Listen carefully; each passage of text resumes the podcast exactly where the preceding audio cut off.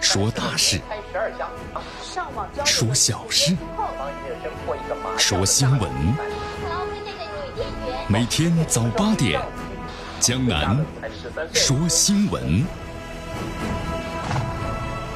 听奇闻异事，说酸甜苦辣，品五味人生。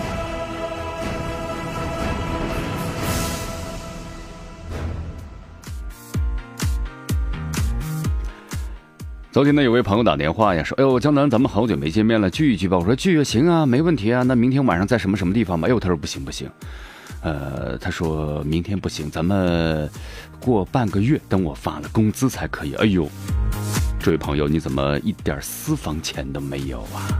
江南的深刻理解啊，这位朋友呢，就是咱们四川所说的那种很严重的气管炎。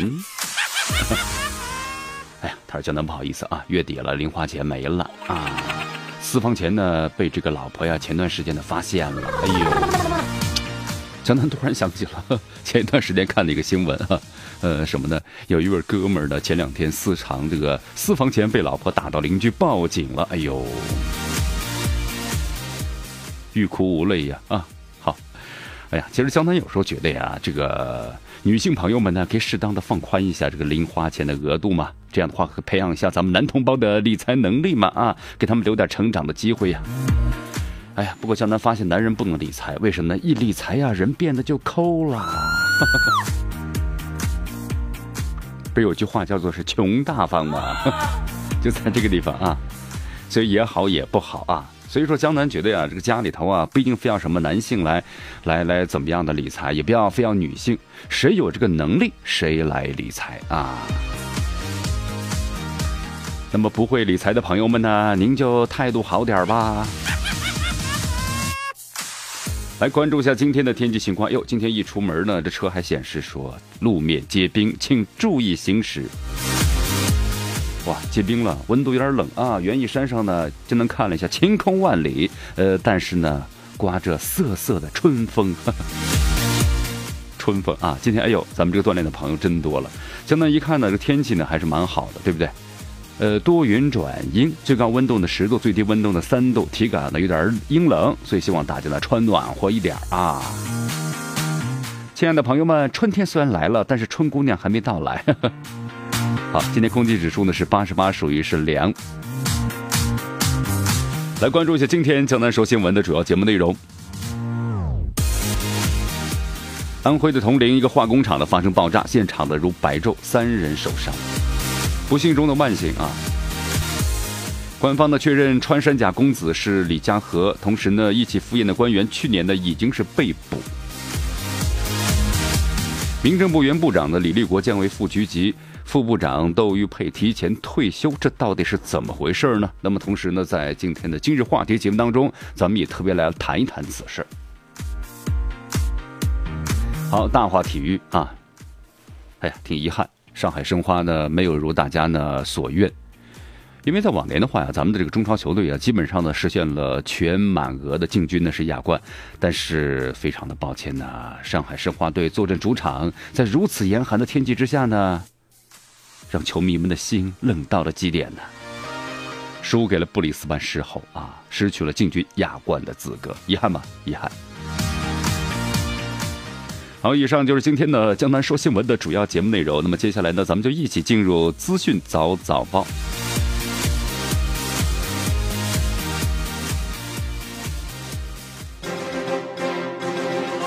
时政要闻、简讯汇集、热点评说。资讯早早报，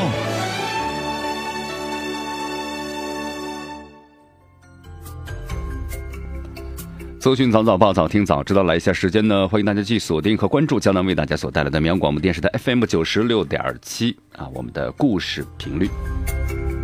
来，第一条新闻：安徽铜陵一个化工厂呢，在昨天深夜的时候呢，发生了爆炸，这现场呢如白昼，三人受伤啊，不幸中的万幸，没有人的伤亡。江南看了一下这个有当地的市民所拍的这个视频，当爆炸之后，一股浓烟呢升起，然后呢亮光如白昼一般。好，可能很多朋友说江南知道你是呃怎么回事啊？是这样的啊，在昨天晚上大约是二十二点四十分左右，在铜陵的恒星化工的存储高沸点的溶剂两百立方米的储油罐发生了爆炸，火势呢在二十三点就被扑灭了，没有造成人员伤亡。那么事故原因还正在调查之中。好，同时呢，在当地的话，因为我们看到了有市民所拍的像蘑菇云状的这样的一个爆炸，同时呢还伴有呢剧烈的响声。那么在爆炸之后呢，铜陵市公安局局长呢邹和介绍说，初步调查情况来看的话呢，爆炸的原因是燃料的油品燃烧，不涉及是危险化妆品。那么同时，当地的铜陵消防支队啊也发表了声明，那么事发地呢疑似是产生了丙酮的爆炸，可能需要是处置危化品，因为之前这是稍早之前啊。消防支队呢所发布的最新消息，但是之后的话呢，公安局的局长邹和呢也特别说明了，不涉及危险化学品。好，这个扑救的非常及时，十一点钟火势被控制，两名值班人员只受了轻伤。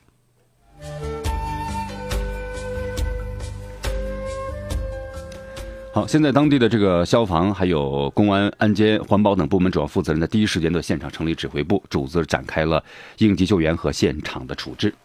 那么，同时事故原因的查明，那么要关注后续的报道。好，对于咱们这样的企业啊，这家企业呢，同时在去年的话呢，还被评为这个优良的企业，特别在这个安全方面。但是在今年的话，怎么突然就发生这样的事情？其实，相当在节目当中啊，咱们特别特别多次的提示了。作为这个企业的话，安全，安全一定要放在第一位。这安全监管的话呢，平常要形成一个什么呢？良性的循环。稍有疏忽的话呀，就酿成大祸呀。来，咱们再来关注一下呢，持续发酵的啊，广西考察官员请吃穿山甲的这个事件，穿山甲公子。在昨天的话呢，广西壮族自治区纪委呢就公布了一个最新的调查结果。调查显示呢，这家宴请呢是活动地点是在某私营企业的内部饭堂。那么宴请的活动相关费用呢是由私人支付的，同时参加宴请的公职人员呢只有一人。那么自治区的投资促进局的是没有人参加的。那么参加这个宴请的公职人员只有一人呢，这一人的话，同时在去年的话呢，已经是涉嫌受贿被逮捕了。这人是谁呢？这人就是广西自治区高校工委统战部的原部长李宁。那么李宁在去年五月份因为涉嫌是受贿罪，被检察机关呢依法逮捕。好，现在咱们这个当地的警方呢正在核查呢穿山甲宴呢这一事儿。那么同时，穿山甲公子的身份呢也得到确认了啊，那么就是这个香港的富商李福生的这个儿子李家和。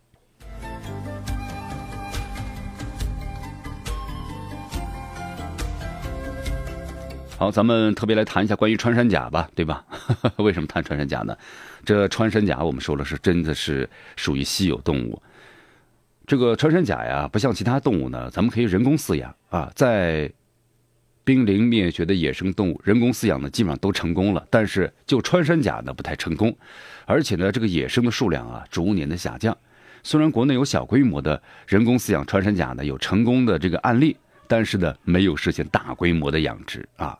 所以说呢，可能这个穿山甲呢，应该是野外的非法的捕获。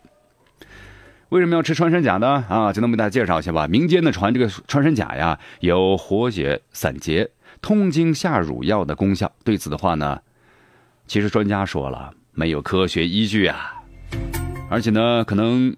会有其很多的一些病原啊，什么寄生虫啊、激素啊、细菌等等，人畜共生的病种啊，在穿山甲体内是多达呢一百多种，比如口蹄疫啊、结核等等啊。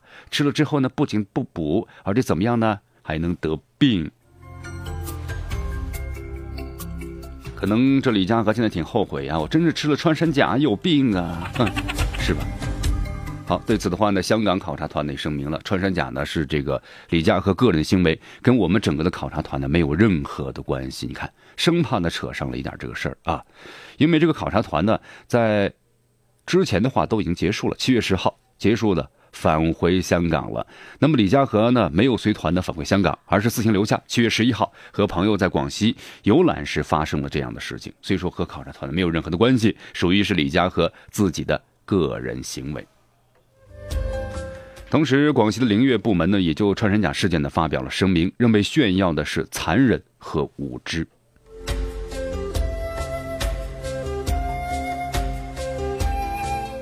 那么，首先，穿山甲的话呢是禁止为食用非法购买的国家重点的保护野生动物的积极制品。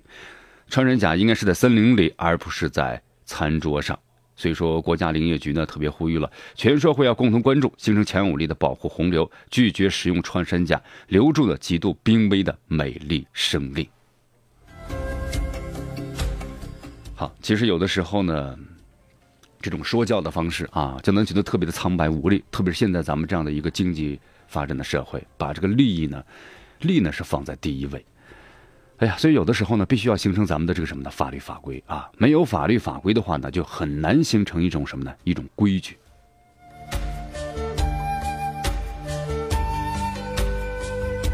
好，继续关注江南为大家所带来的资讯早早报。迎着晨光，看漫天朝霞，好的心情，好听的新闻，走进江南说新闻。新闻早知道，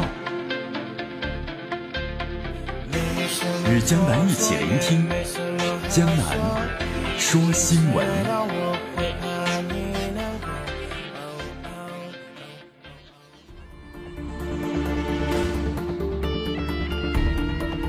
好，欢迎大家来到江南为大家所带来的资讯早早报，来继续锁定 FM 九十六点七绵阳广播电视台我们的故事广播。好，咱们来看下面一则消息啊。日前，经过中共中央的批准，中共中央纪委呢对第十八届中央委员、民政部原党组书记、部长的李立国和民政部的原党组成员、副部长的窦玉佩严重失职问题立案审查。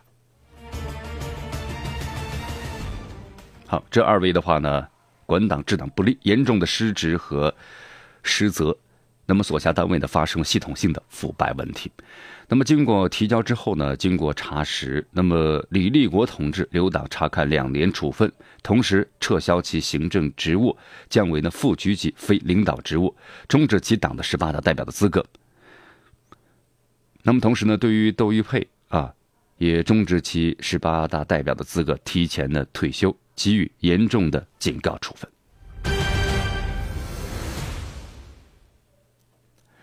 好，对于这事儿的话呀，咱们在今天的今日话题节目当中呢，咱们要为大家特别谈谈啊，特别要谈到这个原民政部的李立国部长啊，现在的话是降级了，那么是什么原因呢？同时，有这么一篇报道，在《廉政瞭望》的杂志有一篇很详细的报道。那么就是彩票业内流传着，在零九年的时候，时任民政部副部长的李立国大病一场，而恰巧此时呢，民政部的领导班子要面临调整了。李立国为了试图秘密让下属安排治病，随后治愈，并且于次年升任为正部长。那么此人又是谁呢？那么欢迎大家来关注我们今天的今日话题。来，咱们再来关注的下面的消息。在近日所举行的京津冀呢协同发展的调研会上，那么天津市的市长呢王东峰透露说，这个北京和天津两地啊高铁呢有望率先实行月票制，那么高速呢取消呢通行费。天津的相关的部门呢近期将和铁路部门的协商启动呢相关的工作。那么在另外呢就是今年京津冀所有的公交啊也将是实现呢是一卡通了。好，好事儿啊！为什么是好事儿的？你看。那么咱们中国呢，一般实行的是由点带到面啊，先用城市呢先试行，试行之后呢总结相关的经验，然后呢全国就推广了。所以说这个你看，呃高铁的话呢，如果实现月票的话呢，这您要做的次数多了，那这费用呢相对来说就便宜一些了，是吧？那么第二呢，你看高速也实行了什么呢？免费了啊。那么在以后的话，咱们中国的高速呢也一定会都会实现免费的。所以这是一开端的啊，一个好事儿。来，咱们再来关注下面的消息。哎呦，这边呢都开始不收费了啊，但丽江呢却收取了古城的维护费。啊，怎么又开始收取维护费了呢？啊，是这样的，呃，在这个二月初的时候啊，丽江市的市长呢郑毅就回复，就有人质问，就说为什么要收取古城的维护费？那么郑市长呢回复的这个答案是这样的：说收取这个古城的维护会费啊，得到了云南省政府的批准，同时以行政事业性的方式收取。但是呢，也有人质疑了。专家指出啊，作为这个世界文化遗产，古城应该视为呢准公共的产品，不应该因为地方财政困难就变相向旅游经营者或者是游客收取，那么这有违法之嫌。好，咱们中国这个旅游业啊，我觉得经过这么多年的发展呢，应该说是非常蓬勃的啊。但是呢，旅游的管理方式呢很粗放，同时经营模式呢也很粗放，它不细，就大部分都是以这个收取门票，然后收取的费用呢，而且有的时候你看 有点变本加厉的感觉了。包括像这个丽江古城，啊，说起丽江的话呢，你看云南的丽江、大理，哎呦，特别丽江的话呢，这一两年呢蛮出名的，对，出了很多事儿。旅游乱象、管理混乱，有这么一个问题，这就是那什么，咱们中国旅游当中啊存在的一些问题。因为现在咱们中国旅游业啊发展的速度呢是非常快的，是不是？人们生活水平呢提高了，那么怎么样呢？流动的这个距离是越来越远了。同时，像这个丽江作为咱们中国全知名的这么一个景点，它不愁游客，但也正因为这个不愁游客，导致了管理的混乱啊。你看，收取这样的费用，收取那样的费用，同时呢，游客去了之后，在安全方面还得不到保证，经常用欺客压客啊这样的现象。江南觉得呢，可能在以后的话，如果要是咱们的旅游这个部门在当地的话呢，再不有所为的话，那么再好的景点，随着大家的这样的一种意识的增强，可能会逐渐的被大家所冷落，啊，所以说一定要怎么样呢？一定要重视这样的事情。同时，关于像这个游客收取相关的费用啊，其实有点像怎么什么呢？咱们中国的什么这个门票制，对不对？你去了景点，想买一个门票。这门票的话呢，费用就蛮高昂的了，从一百多、两百多、三百多，对吧？有更高一些的了。其实这样的话呀，咱们算一算啊，你看前不久不是有一个游客翻墙入门，然后被老虎给咬了吗？一张门票一百五，三个人，孩子加这个妻子加他。那么就四百五，为了节省这一百五呀，翻墙了，对吧？这四百五十块钱呢，咱们算一算，一个月工资就那么两三千块钱，看一次进一次门票的话，这工资就花去了将近是一大半是不是呢？所以这门票啊太贵了啊。那么现在呢，比较好的一些这旅游国家，那么他们的旅游景点呢，其实没有门票。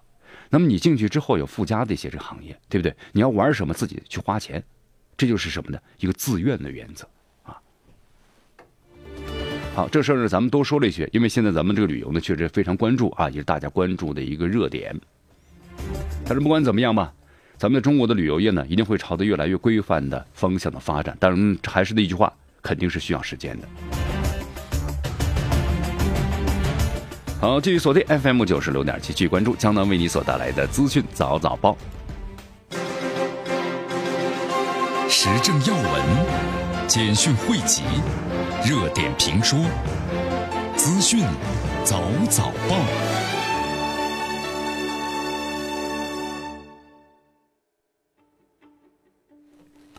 好，继续关注江南为大家所带来的绵阳广播电视台 FM 九十六点七，我们的故事广播资讯早早报啊，资讯早早报，早清早知道。来，咱们继续关注呢下面的消息。哎呦，前两天咱们特别谈到了这个汉蒸店啊，汉蒸店的这个大火的事件。哎呦。这足浴店的火灾啊，真的引起了咱们的有什么的关注。所以说现在的话，这汗蒸房呢，在当地是全面的停业了。很多人不太了解为什么要停业啊？整顿，那么同时有安全隐患的问题。这汗蒸系统啊，会不会引起火灾呢？很多人还真是没有想到啊。因为这两三年吧，像一阵风，这个汗蒸啊，那么成为当地的一个什么呢？休闲方式了。而且呢，足浴馆纷纷进行改造，都增添了。汗蒸房，但是很多人没想到，说汗蒸也会出现大火。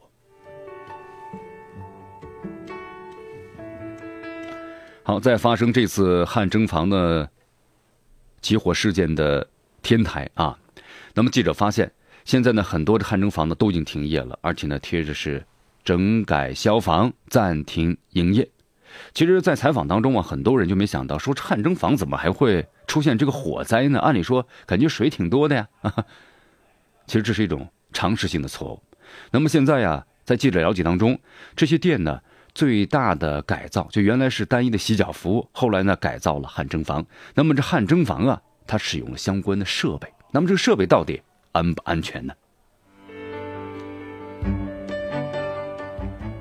在记者调查当中呢，就发现有的汗蒸房呢，竟然设在了封闭的地下室。你看，没有这个安全的通道，同时也没有窗户。一旦是发生火灾的话，那想想，太严重了，逃都逃不出去。那么同时呢，从业者也告诉记者呀，以往消防检查时呢，会停掉汗蒸，因为他们只是作为其中的一个部分啊。但这次呢，确实蛮害怕的。为什么呀？足浴店里发生这么大的火灾，以前真的是没有想到。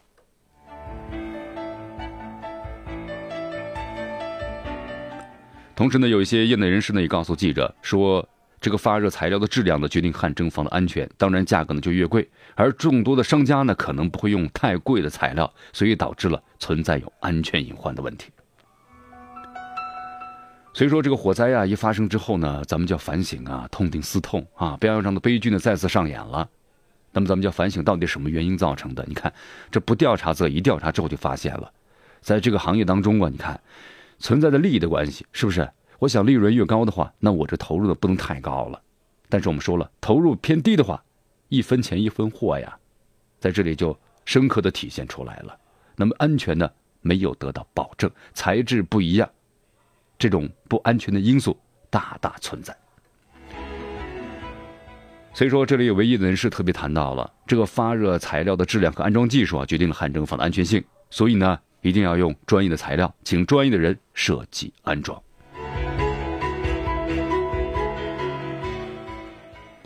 好，专业的人做专业的事儿啊，确实是这样的。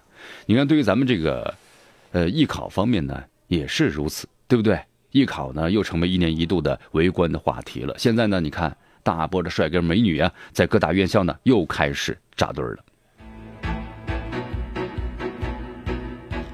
好，现在咱们这艺考呢，跟往年不太一样了。为什么呀？往年艺考呀，那么从高考呢捷径，对不对？收入的分数都蛮低的啊。但是现在呢不一样了，越来人越来越多了啊，变成了独木桥了。以前呢，好像成为明星呢，总是很多人的一个梦想。但现在的话呢，似乎转眼之间就成为现实了。北京电影学院今年呢有八千五百二十六人报考，是全国报考人数最多的表演院校。尽管呢扩招了，但是今年呢相对来说还是容易点啊，但录取比例还是蛮高的，一百一十三的比一，也就是说一百多个人才录取一个。那么中央戏剧学院的话呢，这个录取率呢更高一些，一百九十哎更低一些吧，一百九十八比一。上海戏剧学院的报考率呢是二百一十三比一哈。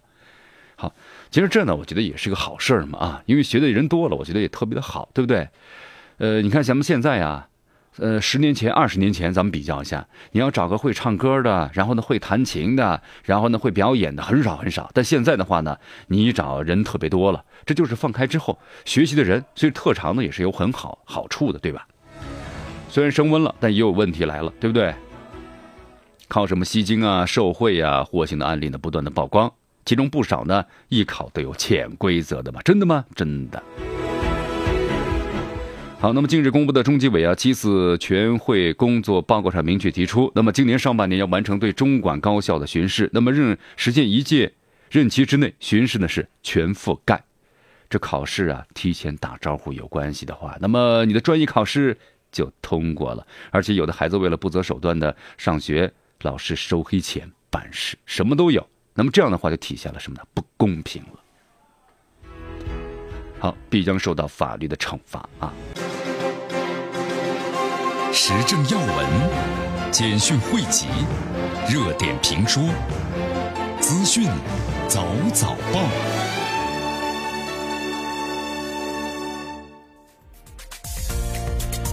好，继续回到江南为大家所带来的资讯早早报。来，咱们关注这个一组的国际方面的消息。英国议会啊，下院昨天呢是。正式投票通过了政府提交的脱欧的法案，授权首相呢启动脱欧的程序。这意味着什么呢？距离英国政府呀正式获得呢启动脱欧，在法律程序上呢只剩下了议会上院投票的这一道程序了啊，就基本上呢同意了。好，这脱欧的话对英国有什么影响呢？还是有一些影响，特别是做这个生意的啊企业还是有一定的影响。那么在前两天，就能听了一条新闻嘛，在采访当中呢，英国的部分的大的企业表示。以这个拖啊，对他们还是有一定的影响，但是呢，也在逐渐的、慢慢的开始适应。好，我们再来到这个俄罗斯啊，俄罗斯呢，这个普京最近呢是批准了家暴除罪法，首次轻度家暴不算是刑事犯罪。好，这个家暴的话，我们说了，全世界各地呢都有。那么同时呢，法律要保护这个弱势群体，对吧？不受这个家暴的侵害。呃，俄罗斯总统普京啊，在昨天呢是批准了此前引起争议的家暴除罪法，因为法律中有规定，首次的轻度家暴行为呢不构成犯罪啊。但是根据法律的规定啊，没有造成严重肢体伤害或者是性侵的首次家暴行为呢不构成刑事犯罪，家暴人员呢是免于刑事的责任。但如果在一年之内再次实施家暴行为，将被视为是刑事案件。好，确实啊，咱们中国的话，你看家暴法呢，在这个去年也实施了，啊，这是对这个弱势群体是特别妇女儿童，真的是件幸事。因为在以前的话呀，发生家暴之后呢，你没有这方面的相关的法律规定，咱们的公安部门呢也没办法进行处罚。真的曾经看过有一篇这个呃报道，也后来呢也是个专题片啊，真的仔细的看了一下。这个家中呢有一个儿子，这个儿子真的是无恶不作，他不仅是殴打父母，殴打这个兄弟姐妹。但是对这样的情况呢，属于是家暴，但是咱们的公安部呢没有办法，怎么去处罚他呢？也没有相关的法律法规，在派出所里呢殴打他的姐姐，又在家里头呢殴打父母，所以这样的人呢，用咱们老百姓话就没有人性啊，就应该呢好好惩罚他。但是咱们公安部门呢，你没没有法律去惩罚他，你说他刑事犯罪吧也够不上，但确实是一种家暴行为啊。那么现在呢有法可依了，对吧？对于这样的人，那么就是要用法律呢好好的规范他，处罚他。好，我们再来到这个韩国啊。根据韩联社的报道，韩国总统呢，这个青瓦台的相关人士昨天呢表示说，独检组呢失信毁约。那么这样下去的话呢，青瓦台很难的继续和独检组就总统的当面调查事宜进行了协商。因为之前的媒体咱们不说了吗？说这个朴槿惠总统啊，接受呢毒检组当面调查日期和地点呢都已经确定了，呃，同但是现在的话呢，突然一下子呢，怎么就变了呢？因为呢毒检组不遵守承诺，向特定的媒体呢泄露了相关的信息。那么青瓦台相关人士表示啊，除非毒检组呢承认错误，说青瓦台很难继续呢，咱们就再次调查这个日程啊进行协商。好，这是抓住了其中一点呢，进行了马上的这个反击啊。来，我们再来到这个美国。美国的话呢，综合媒体报道，屡次呢被指不尊重女性的美国总统特朗普又惹火的言论了。哇，又说出什么话来了呢？特朗普要求啊，白宫的女职员必须穿得像女人。那他们之前穿的都像男人吗？说即使呢穿着牛仔裤，都要该精神抖擞，让不少团队针对女性的压力呢是非常非常的大呀。好，这特朗普要求呢，白宫的职员啊，男性的好像比较简单一些，男性只要是头发呢整齐，系上呢指定品牌的领带就 OK 了啊。但是女性的要求就非常复杂了，除了要求穿的像女人，还要穿牛仔裤呢，都要看起来是整洁利落。所以说，女有女员工啊，对他们要求穿裙子呢，感到呢非常非常的有压力啊。说你说怎么像穿个像个女人呢？这句话的标准呢太过于空泛了，因为呢。因为在这个白宫的话呢，有女兵、女消防员、女医生、女赛车手啊，嗯，他们都在推公开呢自己穿军服、制服、赛服的英姿，那么告诉特朗普，你看我们这么穿还是很有女人味儿的。好，这特朗普呢确实感觉有点特离谱啊，真的像这样的一种感受。呃，不过呢，确实和美国的历届总统那点不太一样。现在评论是一个三流的人呢当了美国的这个总统。也许呢不一定是这样吧。那么我因为在特朗普所做的每件事啊，不光是个人的意愿，他呢也有智囊团，有他的精英团队啊，他做的也是代表呢部分人的这个利益，对不对？有他的这个想法的。呃，那么美国会有个什么样的走向呢？那咱们就拭目以待吧。